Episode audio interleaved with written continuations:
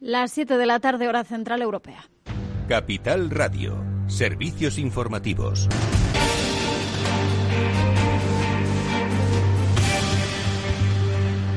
¿Qué tal? Muy buenas tardes. Las comunidades autónomas han notificado a Sanidad 6.137 nuevos contagios de coronavirus, algo más de 3.000 diagnosticados en las últimas 24 horas. Esto es algo más que los 2.660 registrados el martes, mientras la incidencia acumulada va descendiendo. Se sitúa hoy en 159 casos, por debajo de los 168 que se registraban en la última jornada. Y respecto al número de fallecidos, este miércoles se han notificado 446 y 772 en la última semana. Esto hace que la cifra global de fallecidos supere ya las 70.000, en concreto 70.247 personas desde que comenzara la pandemia. Y estamos ahora pendientes de la reunión del Consejo Interterritorial de Salud. Varias comunidades autónomas apuestan por limitar la movilidad entre territorios en Semana Santa. El presidente valenciano Chimo Puig ha anunciado que ya se ha puesto en contacto con presidentes de autonomías limítrofes para acordar una posición común. Durante estos días he mantenido contactos con los presidentes autonómicos de las regiones, eh, de las comunidades autónomas cercanas, más próximas a la comunidad valenciana, con un objetivo claro, tener una posición lo más conjunta posible para este Consejo Interterritorial y, sobre todo, para intentar ser prudentes, trabajar conjuntamente para limitar al máximo la movilidad hay otras tres comunidades, como Madrid, Canarias y Baleares, que tienen intención de permanecer abiertas. Esto decía hoy la presidenta madrileña Isabel Díaz Ayuso. Eh, no soy partidaria de cerrar ahora mismo si la situación es buena y creo que además es positivo que pueda haber ciudadanos que vayan a su segunda vivienda o ciudadanos eh, bueno, que puedan venir a Madrid a mover la maltrecha economía, a consumir en nuestras tiendas y en nuestros restaurantes. Yo no lo veo mal, insisto, si se cumplen las normas. Y de hecho, el vicepresidente Ignacio Aguado ha planteado este miércoles eh, que las personas vacunadas se puedan mover libremente en Semana Santa por todo el territorio nacional. Aguado, no obstante, ha remarcado que es una opinión personal. Pues miren, falta todas las semanas para, para llegar a Semana Santa. Será la Consejería de Sanidad la que decida si finalmente pues, puede haber desplazamientos o no fuera de la Comunidad de Madrid. Si usted me pregunta mi opinión, pues mire, yo creo que al menos eh, las personas vacunadas deberían poder moverse libremente por todo el territorio nacional. Hay otras regiones como País Vasco, Asturias, Cantabria y La Rioja que también abogan por limitar la movilidad y fijar sobre todo una postura común, mientras eh, en el plano económico la Confederación Española de Agencias de Viajes, la CEAB, ya da la Semana Santa por perdida. Escuchamos a su presidente Carlos Garrido. Sí, desgraciadamente pensamos que esta campaña de Semana Santa está perdida porque existe todavía a estas alturas, a pocos días ya del inicio de, las vacaciones, una confusión muy grande en el mercado de los clientes que no saben realmente, eh, están confundidos por las eh, restricciones que hay tanto en sus zonas de origen como en los sitios de destino a los que les gustaría ir. Y mientras el Gobierno ha defendido que los certificados digitales de vacunación contra el coronavirus en los que trabaja la Comisión Europea no van a ser discriminatorios, dicen, para las personas no vacunadas que sí que van a poder seguir viajando, pero de acuerdo con las indicaciones sanitarias. Así lo destaca el Gobierno en un comunicado en el que defiende que ese pasaporte COVID va a ser una herramienta que facilite la movilidad. No va a incluir, además, solo datos de vacunación, también otros elementos sanitarios como las pruebas PCR o si la persona ha superado ya la COVID-19 y posee anticuerpos. El Ejecutivo de Sánchez ha avanzado que su uso sanitario está ya muy avanzado y esperan que esté operativo antes eh, de este mismo verano. Y otro asunto del que estamos pendientes hoy es eh, esa vacunación de las infantas, muy polémica durante una visita al rey emérito en los Emiratos Árabes. Ha provocado toda una serie de reacciones eh, políticas. Isabel Díaz Ayuso, por su parte, la presidenta madrileña, ha querido defender a las infantas. Dice que no le han quitado la vacuna a ningún español y que cada país tiene sus propias normas. Eh, desde el Gobierno, tanto ministros de Podemos como socialistas han criticado estos hechos. Hasta aquí la información. Se quedan ahora con After Work de la mano de Eduardo Castillo y todo el análisis político de la jornada a partir de las 8 de la tarde en el balance con Federico Quevedo.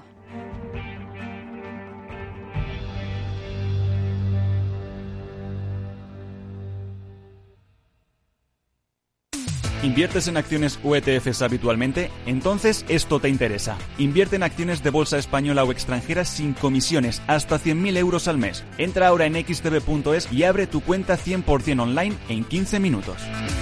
Riesgo 6 de 6. Este número es indicativo del riesgo del producto, siendo uno indicativo del menor riesgo y 6 del mayor riesgo. Tener todo listo para el día siguiente y que encima te sobren 5 minutos antes de cerrar es todo un reto. Enfrentarte al mundo digital también. Para hacerlo cuenta con Vodafone Seguridad Digital, la solución más completa de ciberseguridad para proteger tu negocio de ataques externos. Infórmate en el 1443 y tiendas Vodafone. Vodafone Business, tu partner en la era digital. ¿Ready?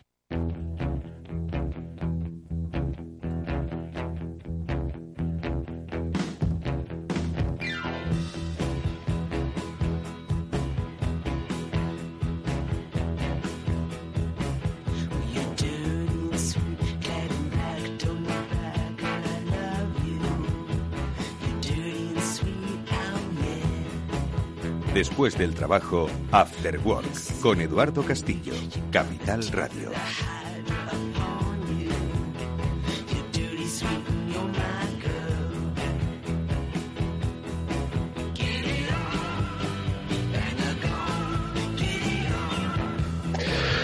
Tal amigos? Buenas tardes, bienvenidos. Un día más al After Work que ya comienza en Capital Radio. Hoy con todos vosotros vamos a hablar de las tendencias de nuestro tiempo, las tendencias de nuestro mundo, que vienen por muchas direcciones, pero que dicen mucho de lo que hemos viviendo, lo que hemos vivido, lo que estamos viviendo y lo que vamos a vivir. Lo digo porque enseguida vamos a saludar a nuestro primer invitado, a Jorge Tuñón, de un interesantísimo informe que han realizado él como profesor de la Carlos III y colaborador de la OBS, Business School sobre eh, las plataformas de streaming. Obviamente no hay hogar que se precie.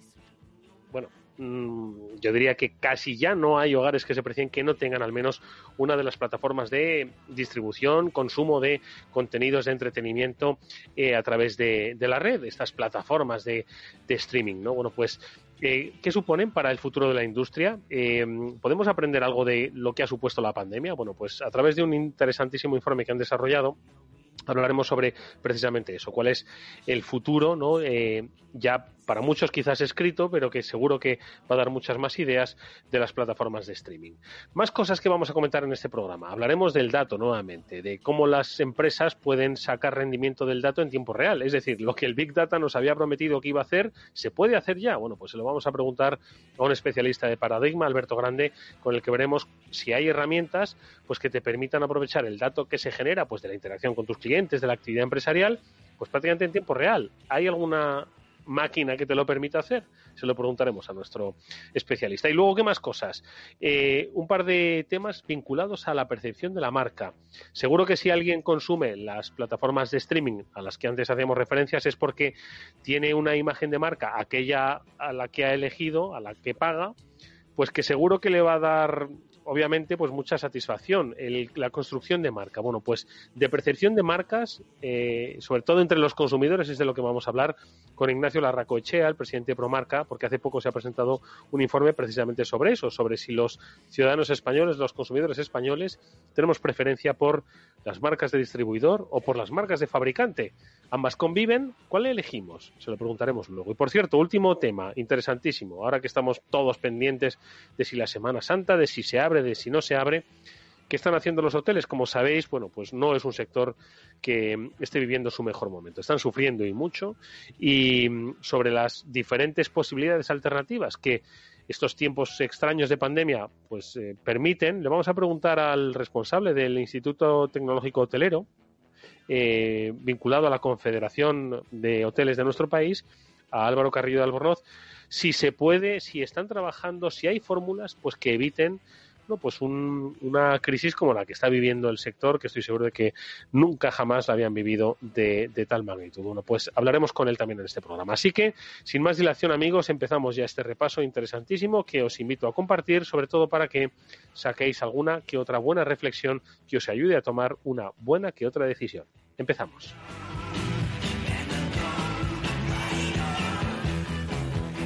Nuestro primer invitado es Jorge Tuñón, él es profesor de la Universidad Carlos III, es colaborador de la OBS Business School, ha realizado, junto con otra especialista, un interesantísimo informe sobre pues, las plataformas de streaming. Ojo que no quiero ni mucho menos simplificar un interesante trabajo, pero quizás, Jorge, ¿Qué tal? Buenas tardes. Hay una parte, pues un poco fácil, que es decir, tienen muchísimo futuro las plataformas de streaming, ¿no? Dice, ¿y para eso un informe? Porque no, en realidad este informe nos, nos permite ver pues cuáles son las tendencias para los generadores de contenido, para las tecnologías, para los potenciales competidores, hacia dónde evoluciona el mercado. Esto y mucho más, ¿no, Jorge? Ahora sí, buenas tardes, ¿cómo estás? Muy buenas tardes, eh, Eduardo. Muchísimas gracias por la invitación a, departir aquí un rato con vosotros y con todos los oyentes. Y bueno, pues en principio eh, tienes mucha razón, ¿no? Eh, efectivamente, prácticamente la, pregunta de investigación, ¿no? Nosotros que los investigadores hablamos siempre de preguntas de investigación, estaba respondida antes de comenzar. Sin embargo, queríamos analizar, ¿no? Y estudiar un poco cómo, ¿no? Y también sobre todo cómo la pandemia eh, se ha convertido en, o ha tenido un efecto catalizador o un efecto palanca precisamente en eh, el cambio de consumo de contenido audiovisual y de alguna manera, bueno, en este sentido concluimos en el informe que, que, las, que las, plataformas eh, que ofrecen estos contenidos audiovisuales, sobre todo en streaming, bueno, pues han sido, digamos, uno de los sectores triunfadores, digamos, o vencedores o los que han salido mejor parados de esta terrible pandemia que estamos sufriendo. Mm. Jorge, en tu opinión, bueno, es difícil de calcular, ¿no? Pero tú lo has dicho, ¿no? La pandemia ha sido un catalizador de esta y muchas otras acciones, ¿no?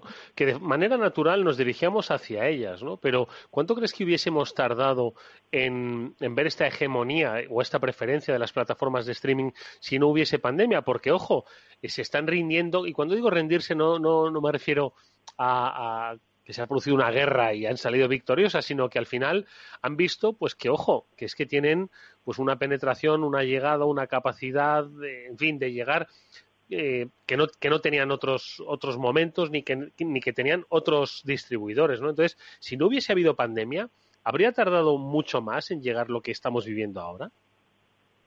Sí, eh, digamos que este es un poco el de la cuestión, es decir, y bueno, los datos también así lo indican, esto era un proceso um, que solamente o que la pandemia ha ayudado de alguna manera a acelerar, es decir, es algo que ha llegado antes eh, porque eh, la pandemia y sobre todo los confinamientos derivados de la pandemia y el hecho de tener que estar dentro de unos domicilios más o menos eh, grandes con, con, con una serie de capacidades de ocio y entretenimiento más que limitadas, pues lo que ha hecho evidentemente es acelerar un proceso que ya se venía detectando, es decir, el crecimiento de las plataformas eh, en línea de contenidos audiovisuales era, era evidente antes de la pandemia y se preveía que continuase existiendo aún sin pandemia. Eh, ¿Cuánto tiempo ha acelerado el proceso en tendencias eh, de consumo? es difícil de pronosticar, pero bueno, yo creo que puedo entender entre 3 y 5 años, entre 3 y 7 años. Es difícilmente cuantificable, pero lo que sí es cierto es que ahora, más que antes, ya no estamos dispuestos, por ejemplo, a esperar como, como hacíamos anteriormente, la película de las 9 o de las 10, ¿no? Es decir, mm. ya estamos acostumbrados a consumir contenidos audiovisuales aquí y ahora. Y eso es algo que um, es verdad que eh, sobre todo algunas algunos eh, algunas audiencias con motivo de la pandemia que se han acercado a este tipo de plataformas ya no estamos dispuestos a renunciar a esa situación es decir estar esperando a la hora de inicio de un de un evento no esto eh, esto ya es algo em, digamos sobrepasado por medio evidentemente de este tipo de, plataformas. Mm. Eh, Jorge, eh, es cierto que, claro, en la radio tenemos poco tiempo, por eso me quiero ir poco menos que directamente a las conclusiones. No, en realidad no, pero eh, ¿cuál dirías un poco que es quizás una consecuencia, más que una conclusión, una consecuencia de, este boom de las plataformas digitales, la mayoría de streaming? la desaparición de los métodos de distribución clásicos, como eran las salas cinematográficas, eh, una, eh, una, digamos, eh, un cambio ¿no? en, en, lo que es el, el, consumo en la televisión, por ejemplo, va a, producir un cambio en la producción audiovisual. ¿Cuál crees que van a ser las consecuencias más inmediatas y radicales que, esto, que esto va a tener? Bueno, yo diría, Eduardo, que un poco todas las que has comentado, es decir, eh, los tres aspectos que has comentado, de una, de una, manera u otra se van a ver alterados. Es, verdad que también con matices. Eh, apuntábamos en el informe que mm, por ejemplo, durante la pandemia, ante la imposibilidad de la apertura en muchos casos de las salas de cine o su apertura eh, muy reducida, se han pasado, por ejemplo, a realizarse algunos estrenos eh, en línea, en streaming. Eh, mm. ¿Esto va a continuar así en un escenario post-pandemia? Mm, pues en ocasiones sí, eh, sobre todo cuando las plataformas quieran de alguna manera eh, ganar suscriptores a través de este tipo de estrenos, pero no creo que siempre, en tanto en cuanto, sobre todo después de esta pandemia, creo que todos vamos a tener muchas ganas de ir a los cines precisamente, ¿no? A este tipo de estrenos y tampoco eh, las productoras van a, mm, a, consentir que una de las, de las herramientas tradicionales de explotación del negocio, como son las salas de cines, queden fuera del, fuera del mapa. Em, hay otras consecuencias, por ejemplo, ya no va a haber más, eh, o, en ficción va a ser complicado la cuestión de que siga existiendo aquel famoso prime time, ¿no? Esto ahora ya no, ya no, ya no es fácil que exista. Em, es decir, digamos que mm, va a haber distintas, diversas consecuencias que van a ser matizadas. Nosotros estamos ahora mismo todavía en un periodo pandémico y todavía mm, no sabemos exactamente cuál va a ser la realidad post-pandémica. Va a ser mm. diferente eh, en muchos de estos aspectos, es verdad, y se van a acelerar algunos procesos que ya eh, se venían viendo venir.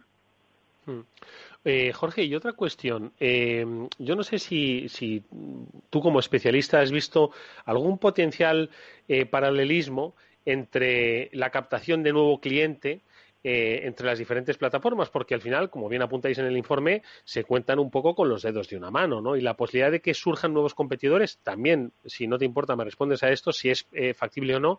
Yo no sé si hace que al final vayan a entrar una guerra, y de ahí el paralelismo, eh, por robarse suscriptores, como hacían entonces, no sé si la gente lo recordará, eh, bueno, y lo siguen haciendo, ¿no? Eh, las eh, operadoras de telecomunicaciones se quitaban los clientes unos a otros, pues a través de ofertas, a través de, promociones, ¿no? Porque al final el techo del cliente, pues era el que era, ¿no? Entonces, yo no sé si esto va a ser algo similar o, sin embargo, por los precios que manejan, pues uno va a poder estar en varias plataformas y no va a haber necesidad de asistir a una guerra de clientes. ¿Cómo lo ves, Jorge? Bueno, eh, esto es muy pertinente también, esta cuestión, Eduardo. Em, digamos que como la telefonía nos encontramos eh, ante el oligopolio perfecto, es decir, hay muy pocas compañías que eh, se llevan todo el mercado. Son las cuatro o cinco grandes que están en nuestras mentes, en mentes de todos, y son las que manejan el pastel. Es verdad que a mi juicio no es un mercado totalmente, todavía copado, saturado, es decir, que tiene posibilidades de expansión y de crecimiento, es decir, es una tarta que todavía se puede hacer más grande. ¿Por qué? Por ejemplo, con la pandemia lo tal vez el, streaming, el consumo en línea, era para, em, em, para, un, para un tipo de audiencias más específico, generalmente con unas edades también concretas, más jóvenes. A través de la pandemia, digamos que el, consumo en streaming ha llegado a otro a otros tramos de edad, eh, tal vez más adultos o más avanzados, con lo cual todavía hay, digamos, un margen de de aumento de la tarta o del pastel a repartir entre todos. Y es verdad que, que cuando este, este aumento de la tarta, eh, cuando ya no, ya no exista más mercado, va a, eh, va, a suponer una lucha eh, por tratar de adquirir o de llevarse clientes. Lo que no sé es si vamos a generar un mercado igual que el de la telefonía, porque la telefonía, hombre, es verdad que se pueden tener varios móviles y varias líneas de teléfono, mm. eh, pero oh, no es normal, ¿no? Contratar con cuatro o cinco compañías telefónicas. Mientras que aquí, eh, teniendo en cuenta, sobre todo a través de la fidelización que mm, derivada del, del seguimiento de distintas series de ficción, sí que es factible, ¿no? Y sí que seguro que conocemos personas que tienen acceso, si no es subido la suscripción, pero la comparte con el padre, la madre, el hermano y pueden tener acceso a dos, tres plataformas a la vez. Es decir, que en este mm. sentido compartir plataformas sí que es factible, por lo cual entiendo que la lucha, aunque sea encarnizada, pero a lo mejor no va a ser eh, un... Es decir, se pueden compartir clientes, algo que rara vez, mm. raramente con la telefonía. Sí, no vamos a ver los navajazos que veíamos efectivamente en la telefonía móvil. De todas formas, ojo, esto no es no es un, un, mercado fácil ni mucho menos. Y lo digo, Jorge, porque apuntáis en el informe a una experiencia, la de Quibi, eh, como modelo de fracaso, es decir, que no todo, no todo vale, ¿no? Eh, exactamente cuál es este caso y cuál es el aprendizaje que se debe extraer de él. Sí, eh, bueno, fue, fue un modelo en el cual era una plataforma de, contenidos audiovisuales como las que conocemos, pero específicamente mm, específicamente pensada para em, para dispositivos móviles, es decir, para teléfonos móviles. Era un poco para un público más joven y sobre todo para ser utilizada, bueno, pues en cualquier lugar, entre clase y clase, en el transporte público, etcétera, etcétera.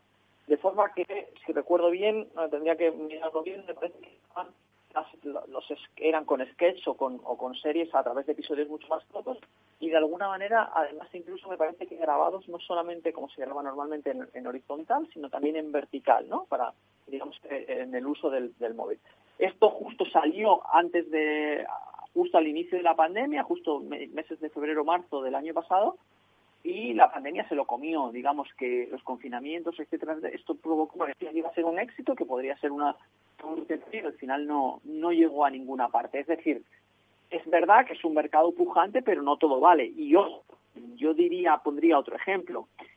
Eh, hay que ver hacia dónde va este mercado, porque es verdad que tienen, por ejemplo, la que más suscriptores tiene, que es Netflix, ¿no?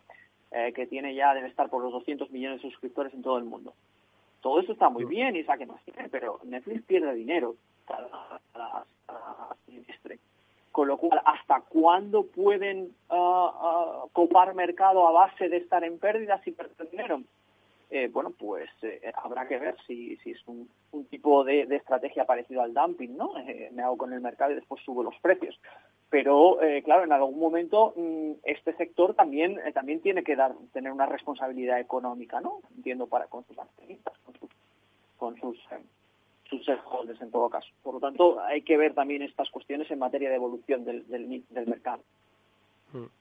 Eh, y un último aspecto, ahora sí que ya a modo de, conclusión, es cierto que todavía está mucho por ver, ¿no? Pero yo creo que han marcado pues una, una tendencia que, por otro lado, Jorge, no es una tendencia de España, es una tendencia global. Esto aquí sí que podemos hablar de un comportamiento pues muy parecido, diría yo, ¿no? O sea, ha trascendido esa esa cultura global ¿no? que cada uno, que cada país tiene sobre consumo, sobre cine, sobre producción.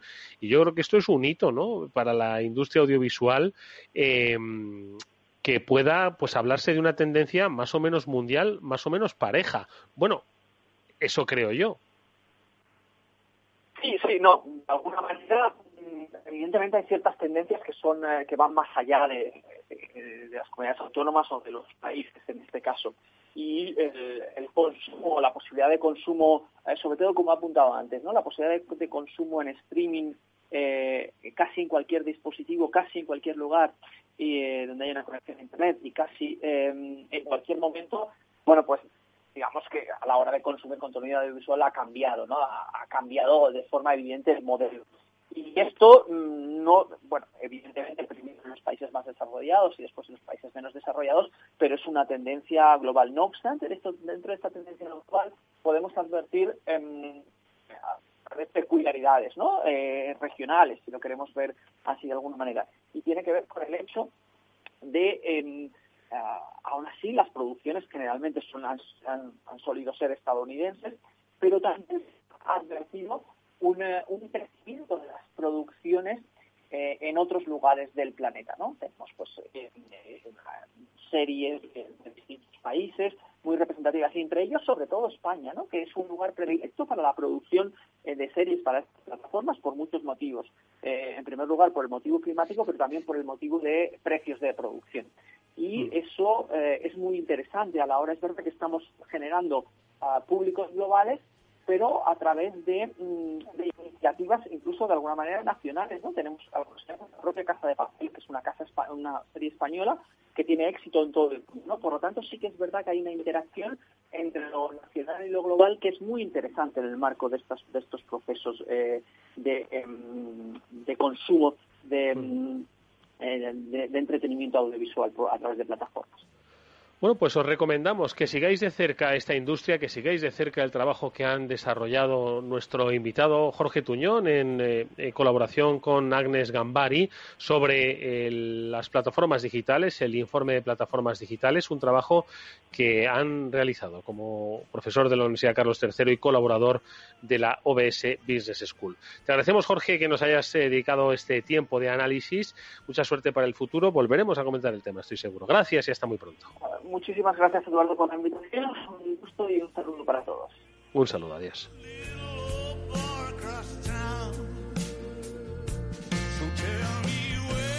Bueno, pues al final lo que hace tantos suscriptores es generar datos, datos, datos, datos y más datos. De hecho, es una de las eh, bueno, pues aplicaciones eh, que más desarrollan estas plataformas de streaming, ¿no? Cómo conocer mejor a ese consumidor, pues para diseñar las próximas series, el momento, el formato, la oportunidad. El dato al final es el que da la pista del negocio y es lo que vamos a comentar con nuestro siguiente invitado, con Alberto Grande, al que ya conocemos en este programa como responsable de datos, de data de paradigma digital y al que le queríamos preguntar sobre si ya las empresas, bueno, ya lo hacían, ¿eh? pero seguro que nos, nos dice que sí, las empresas ya son capaces de utilizar herramientas para visualizar datos, darle sentido y tomar decisiones. Eso se hace, pero entiendo que ahora la necesidad es hacerlo cuanto antes, eh, porque mañana nunca sabes qué es lo que puede pasar. Alberto, ¿qué tal? Muy buenas tardes. Muy buenas tardes, ¿qué tal? ¿Cómo estáis? Pues encantado de saludarte, Alberto, y con ganas de que, bueno, pues a los que creemos en el Big Data y en el poder del dato, ¿no? Sobre todo para su uso y su utilización en la toma de decisiones estratégicas, pues que las empresas puedan visualizar, en este caso nos puedan escuchar, de que es algo que ya se hace si tenemos, ojo, claro, las herramientas y adecuadas y sobre todo la voluntad de hacerlo, ¿no? Pues yo, creo que la respuesta sencilla sería un, un sí, ¿no? Un sí eh, bastante rotundo, ¿no? Tenemos voluntad, tenemos multitud de herramientas desde hace ya muchísimos años. Ahora quizás la clave está en, esa agilidad, ¿no? En esa capacidad, en esa autonomía de, poder utilizar el dato directamente pues por, el negocio y por un usuario que no que no puede, tenga un background alto técnico y por supuesto que no que no pertenezca al área de IT. Aquí eh, eh, tenemos siempre estamos buscando un, equilibrio entre lo que sería pues el poder acceder a, datos gobernados, a datos confiables, ¿no? que han pasado pues, una serie de, procesos de, calidad, de, armonización, de, definición y de, estar alineados con un entendimiento a nivel corporativo. Por ejemplo, el, que estamos utilizando un cuadro de mando de clientes, eh, que nuestros eh, KPIs nos muestran información de lo que entendemos por cliente en la organización. Porque el cliente mm. podemos entenderlo como una persona que ha tenido una relación en un momento dado con nuestra compañía, como una persona eh, que es un prospect, o una persona que a lo mejor en estos momentos pues tiene que tener un producto activo y esa, esa, eh, esa, ese equilibrio entre poder trabajar con datos gobernados nos lleva, por otro lado, a tener que esperar a que el dato pues, pase por una serie de procesos de, de armonización, de, búsqueda de entendimiento común y de dependencias también de, de, de IT en cuanto a desarrollo. Así, mm. eh, ha habido quizás desde los años 90 un, un, movimiento en la industria, primero desde lo que era el, el departamental de soluciones de, de visualización y de análisis de datos que daban mucha mucha eh, autonomía ¿no? y autoservicio al negocio. De ahí se pasó eh, a finales de los 90 y, en los años 2000 a, a, lo que sería un enfoque más bien de vehículo corporativo, de datos que pasaban pues por un por una serie de, procesos de, calidad controlados y eh, con el problema de que frenaban pues a, esa agilidad y necesidad de poder explotar con autonomía el, dato. vemos que, bueno que después de esa tendencia de nuevo a, ir a un, a un vehículo corporativo, a, una, a una implantación del gobierno del dato, volvemos de nuevo a, buscar esa agilidad que premie un poco el, poder hacer al dato y utilizarlo por pues, de, la forma que, mejor entendamos, dando lugar pues a que algunos departamentos, sobre todo aquellos que tienen una necesidad de datos muy grande, como puede ser, por ejemplo, pues el marketing, el departamento financiero, creen sus propias estructuras de, de Shadow IT, ¿no? su propia, su propia línea de, informática. ¿Qué ocurre? Que, años después, desde hace unos 5 o 6 años, y con la explosión de, del Big Data, con la creación de, de planes de transformación a nivel corporativo, donde se implica el dato como una palanca, pero hace falta que sea que sea confiable, podamos crear pues eh, nuevas eh, líneas de negocio a partir del dato, vuelve a surgir, eh, bueno, también por, aspectos evidentemente de cumplimiento regulatorio, ¿no? Y tenemos la, el, la RGPD, donde no cumplimos con los aspectos de privacidad podemos perder hasta un 4% de nuestro volumen de negocio. Aquí vuelve a surgir esa necesidad de gobernar el dato y de nuevo de, implantar herramientas de, de análisis de corporativo ¿Dónde está la solución quizás? eh, quizás está en poder llevar al negocio lo mejor de los dos mundos, que podamos eh, utilizar esas herramientas de las que, de las que ya disponemos con cualquier empresa quizás. El, el reto está en racionalizar el uso de herramientas de visualización más que en poner herramientas en las manos de usuarios, ya que tenemos pues cajas de casi todos los editores de software, ¿no? Y más aún en, hoy en día en, en, la nube, pues donde tenemos ya eh, la facilidad de activar un servicio y tener una herramienta de tiempo de todos los usuarios de una organización. Aquí la clave está entre buscar ese equilibrio entre poder hacer datos gobernados, pero dotar al negocio de la flexibilidad para que puedan combinar esos datos, eh, digamos, controlados con cualquier tipo de, información de analítica que sea, que les sea conveniente. ¿no? Mm. Sí, la verdad es que tiene toda la lógica, ¿no? Es decir, o sea, hay procesos, ¿no? Que son los que nos han acompañado hasta aquí, hasta hoy, ¿no? Que se han tornado, hombre, han ido evolucionando, han ido escalando, pero que siguen siendo útiles, ¿no? Porque, ojo, al final es cierto que estos tiempos de pandemia pues nos dicen que tenemos que ser ágiles y que los cisnes negros es que aparecen cada vez con más frecuencia.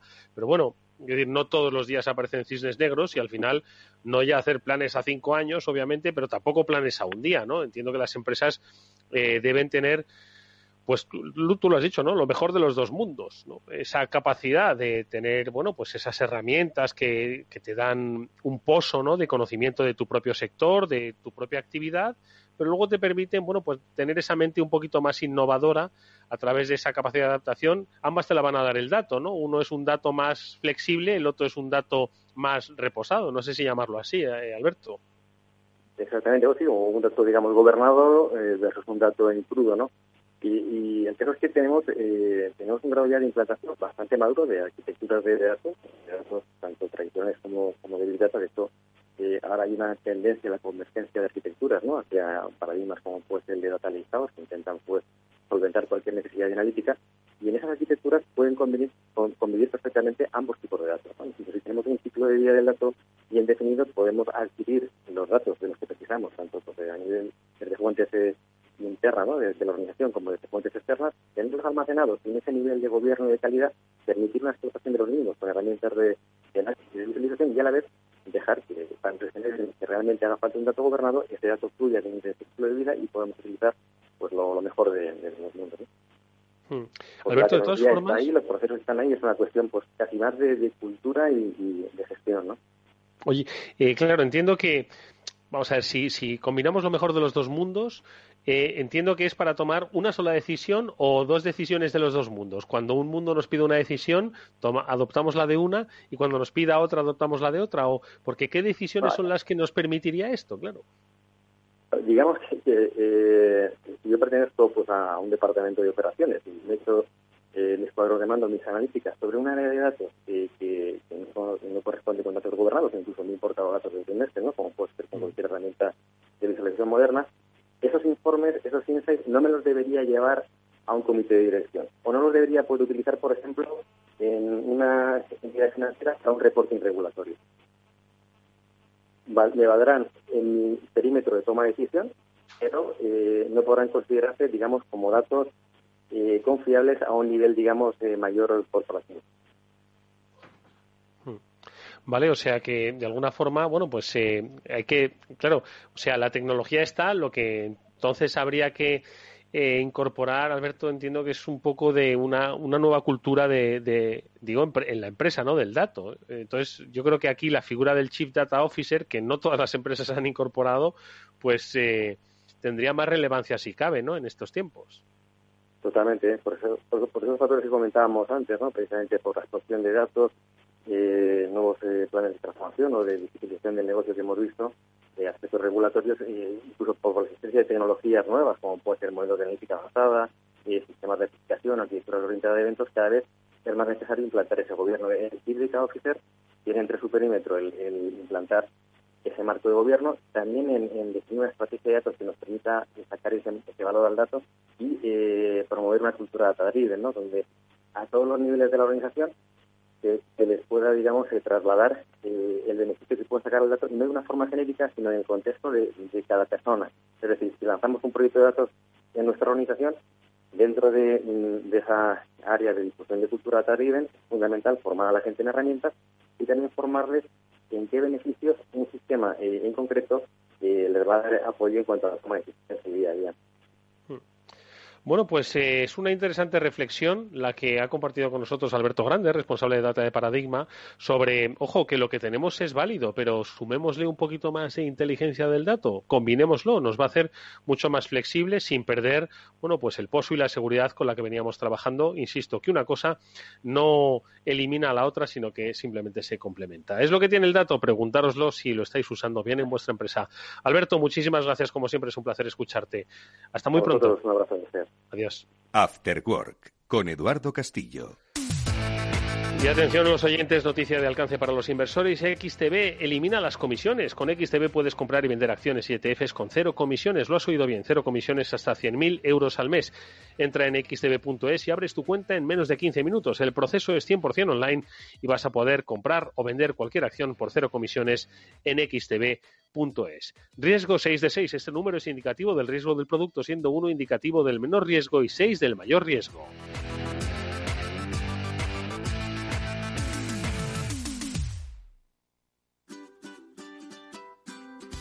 Mesa y Descanso es el programa donde Mar Romero te acerca cada fin de semana los mejores productos, te invita a disfrutar de los buenos vinos de cada denominación de origen y a conocer restaurantes y lugares de ocio con un encanto especial.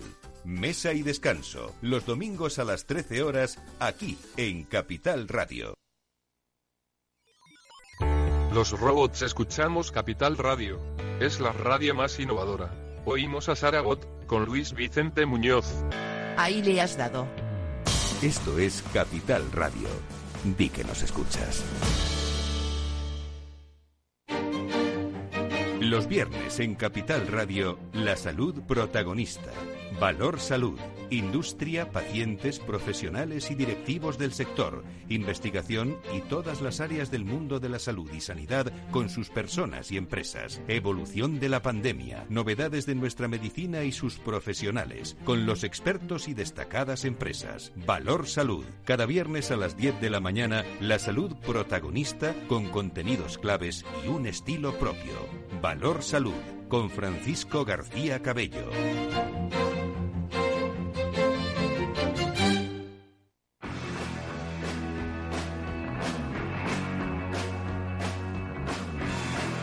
Eduardo Castillo en Capital Radio, After Work. La verdad es que la pandemia ha cambiado muchas cosas, ha cambiado nuestra percepción sobre las marcas, cómo viven las marcas, bueno, pues estos tiempos de cambio, de digitalización, de crisis, bueno, pues es algo que estoy seguro que se han preguntado en Promarca. Promarca es la Asociación Española de Empresas de Fabricantes de Marcas Líderes de Gran Consumo. Recientemente, junto con Focus, han elaborado un informe sobre la percepción que tiene el consumidor español sobre la marca en sí misma, ¿no? Frente a marca de fabricante, frente a la marca de distribuidor. Y parece que la marca sigue teniendo valor, ojo, en tiempos de crisis, en tiempos de cambios, la marca es lugar seguro o por lo menos eso es lo que dicen los datos del informe. Ignacio Larracochea es presidente de Promarca. Ignacio, ¿qué tal? Buenas tardes. Hola, buenas tardes. Oye, Ignacio, la marca, madre mía, vivimos tiempos donde ya nada es seguro, ¿no? Y la marca, ¿no? Precisamente era un lugar seguro pues eh, para los fabricantes para reivindicar la calidad, para reivindicar producto, pero vivimos tiempos, insisto, inciertos y yo no sé si las marcas, estos tiempos cada vez más cambiantes, más extraños, eh, donde cada día pues es una novedad y donde el ciudadano además se adapta, evoluciona, las marcas cómo los miran, con la misma inquietud con la que miran el resto de sectores, cómo lo afrontan. Pues, pues mira, eh, por, por eso hemos realizado el estudio, ¿no?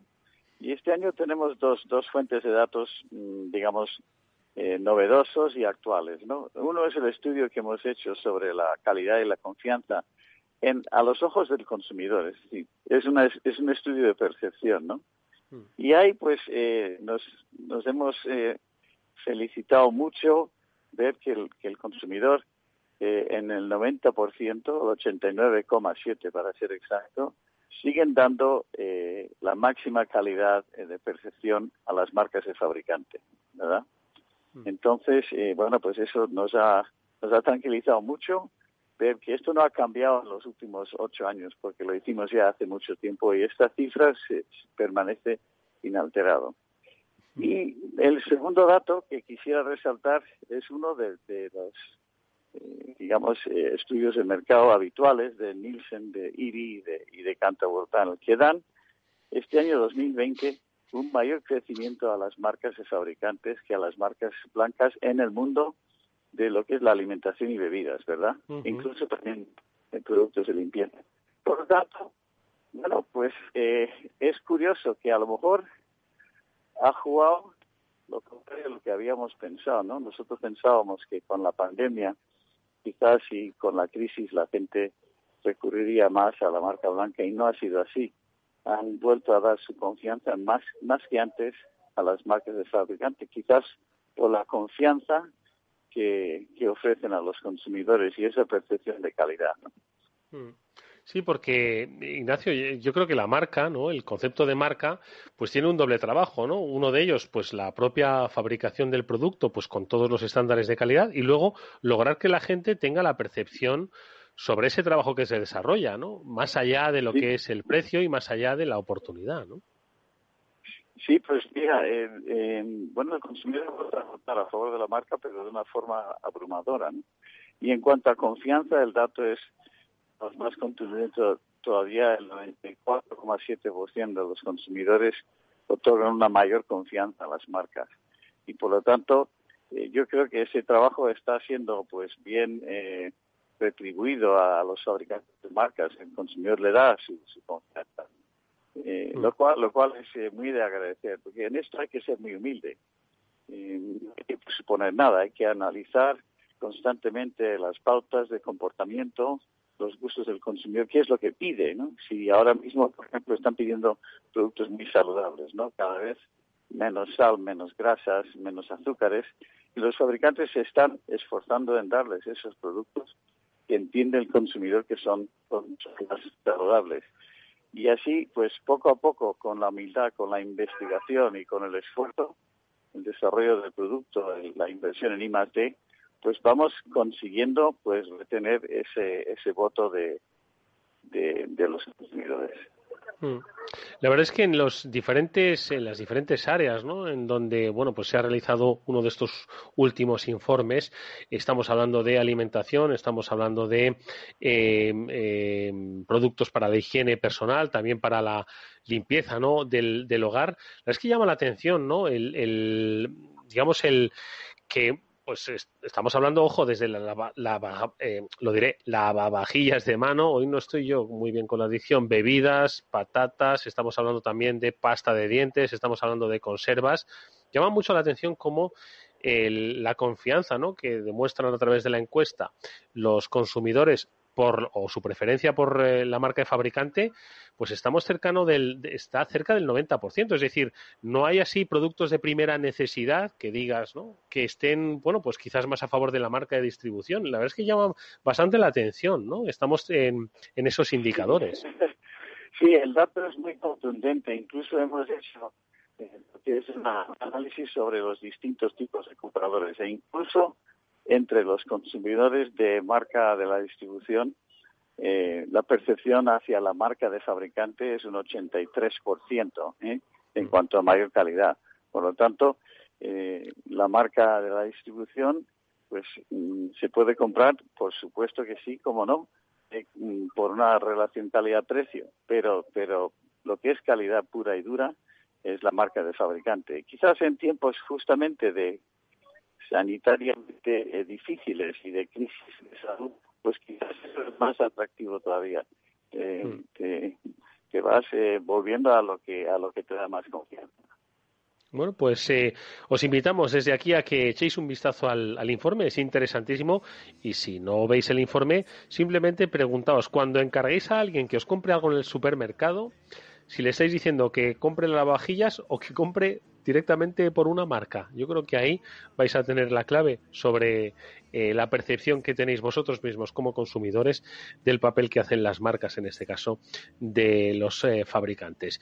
Eh, pues nada, que siga así el trabajo y que frente a los tiempos de incertidumbre, bueno, pues confianza en el trabajo que se desarrolla y confianza en la calidad. Es lo que hacen, según nos ha contado nuestro invitado. Esperemos que sí y nos, desde luego las marcas llevan muchos años, ¿no? unas más de 100 años.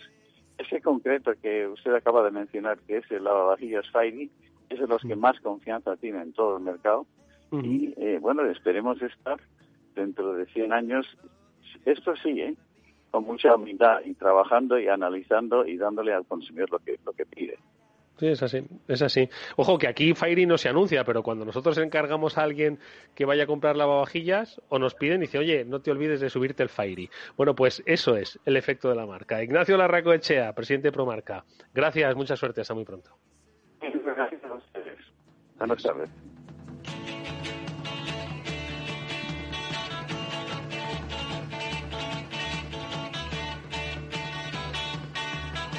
Bueno, y los últimos minutos de este programa los queremos dedicar al sector hotelero. Eh, quizás para muchos de vosotros, bueno, pues es quizás el objeto solo cuando ibais de vacaciones o cuando tenéis que hacer un viaje de negocios.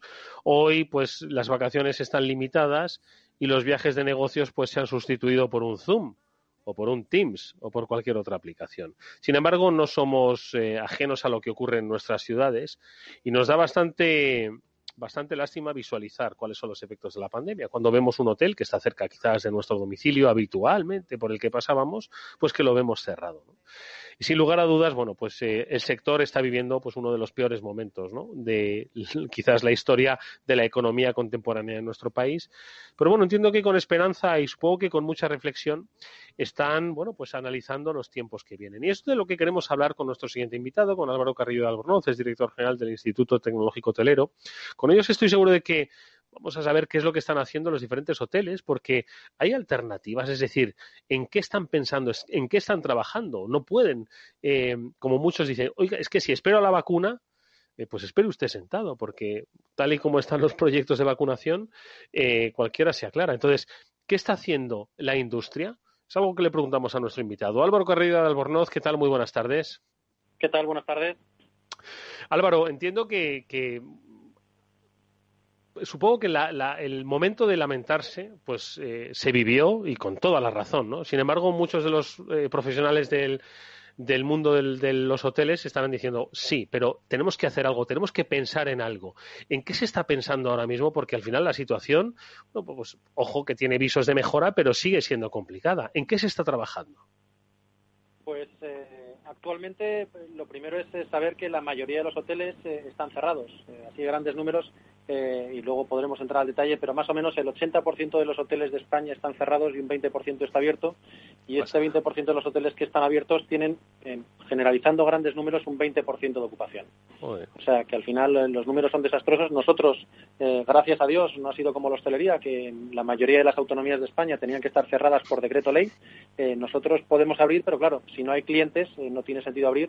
Entonces ahora, como decías tú muy bien, estamos, estamos cerrados la mayoría y estamos reflexionando con una luz al final del túnel, lo decías, esperanza, pues sí, esperanza en las vacunas y más que en las vacunas en el pasaporte sanitario para que al final los turistas otra vez puedan volver a viajar y pueda, y pueda haber demanda.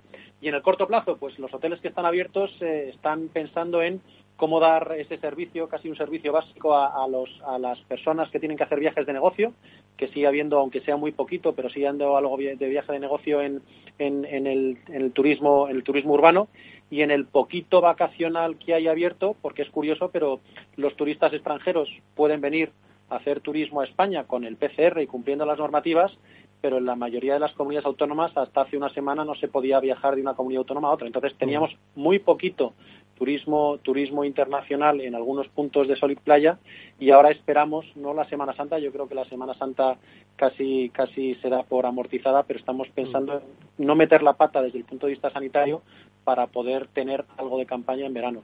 Y pensando en alternativas, como decías, oye, pues vamos a hacer el, el coworking, ofrecer los hoteles que están abiertos en ciudad para las personas que están trabajando desde casa en teletrabajo, pues si no pueden hacer ese trabajo o al menos tienen que buscar una alternativa, pues que los hoteles sean una alternativa para poder trabajar y disponer de un espacio durante el día o estancias más largas en un co-living, ya no tengo que ir a la oficina, pues vamos a intentar que el trabajo eh, se pueda realizar en, deslocalizado en un hotel que tenga una ubicación preferencial, pero que no obligue a estar en la ciudad donde desempeñas el trabajo.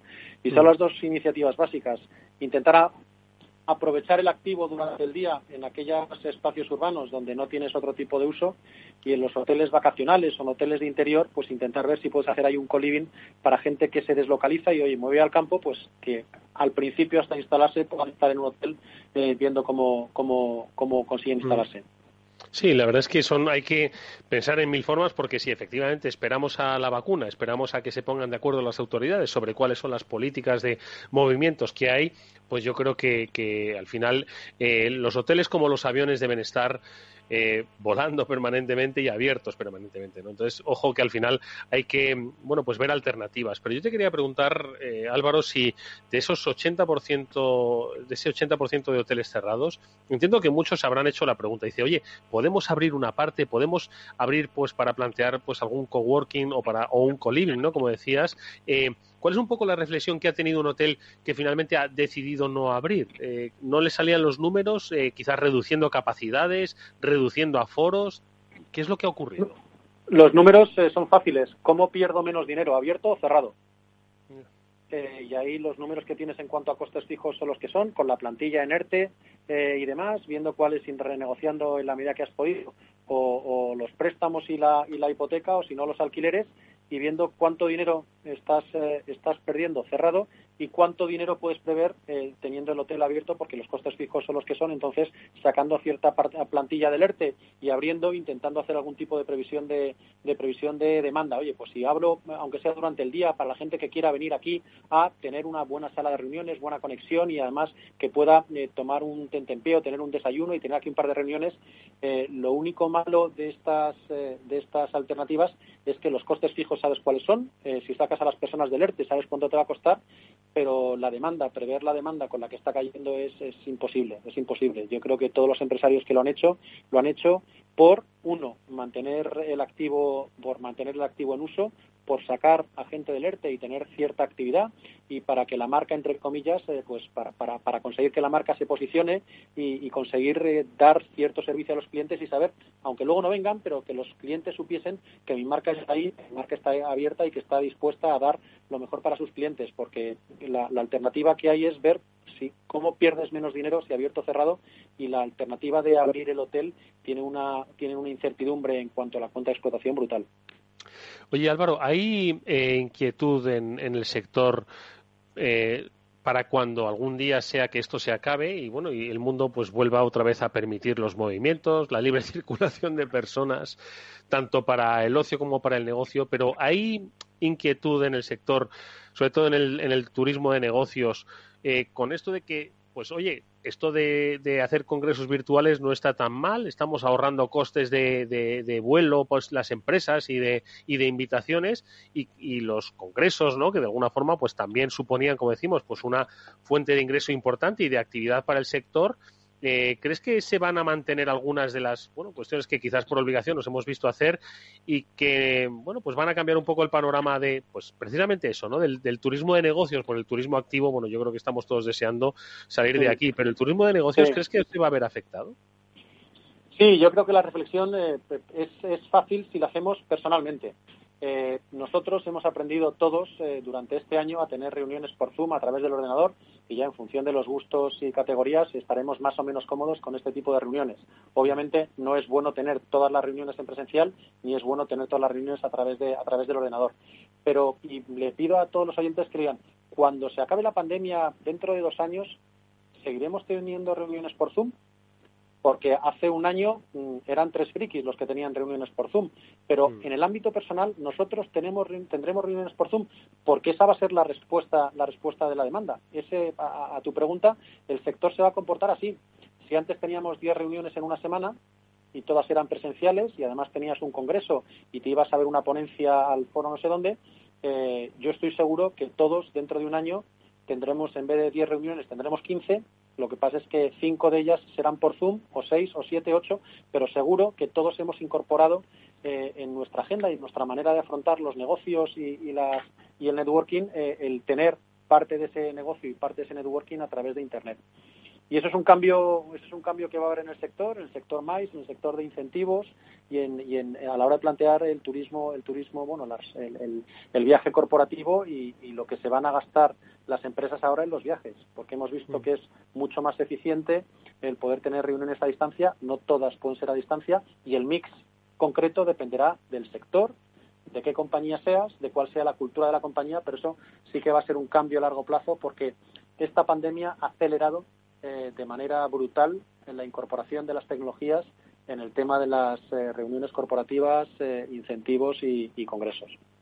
Oye, cuando sea que algún día volvamos, que ojalá sea pronto, vuelvo a repetir, ¿qué van a hacer los hoteles? ¿Van a competir en precio? ¿Van a qué, es lo que se prevé que puedan hacer pues para de alguna forma eh, reactivar, atraer, porque claro, hay que, hay que pensar que, que el ser humano es ser humano de costumbres y de confianzas, ¿no? Entonces, al final, oye, mm. todos tenemos ganas de salir.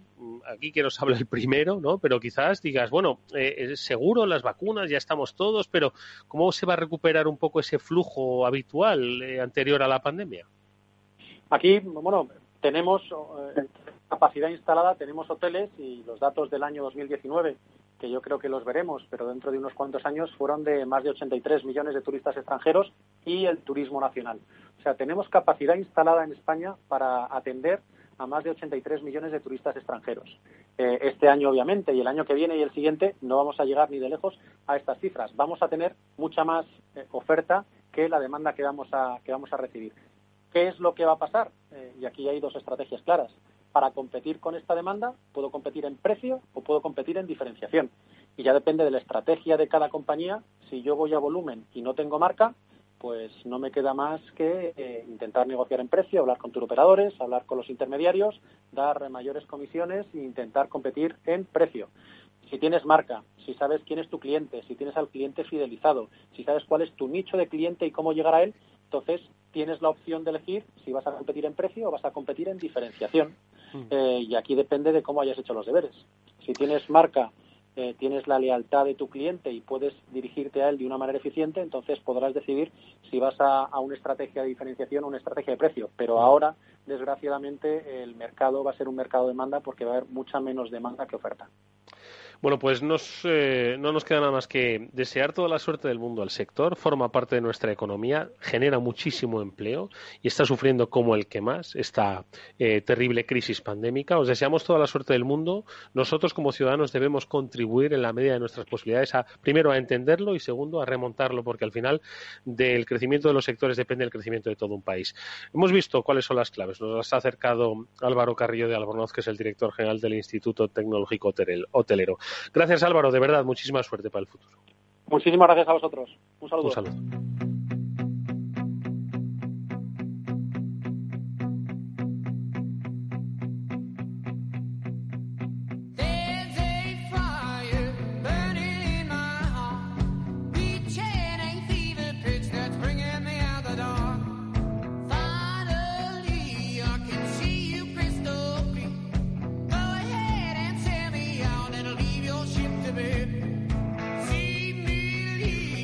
Nosotros eh, nos despedimos eh, por hoy del After Work. Hemos, creo que, analizado bastantes realidades. Esta última eh, no nos debe ser ajena, ¿de acuerdo?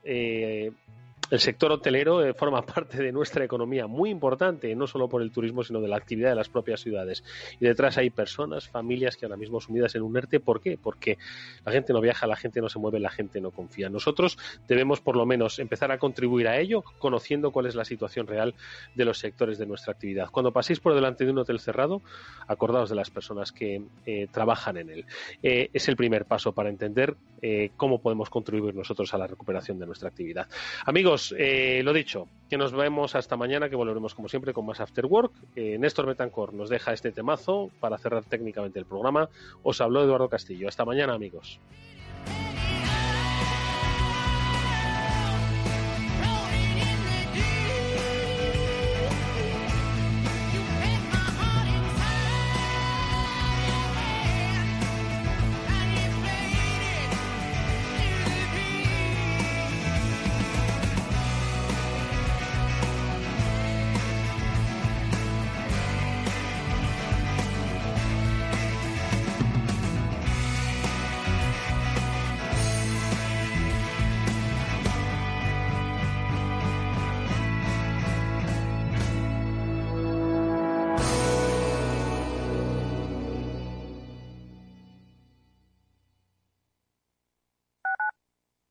Capital Radio Madrid 105.7.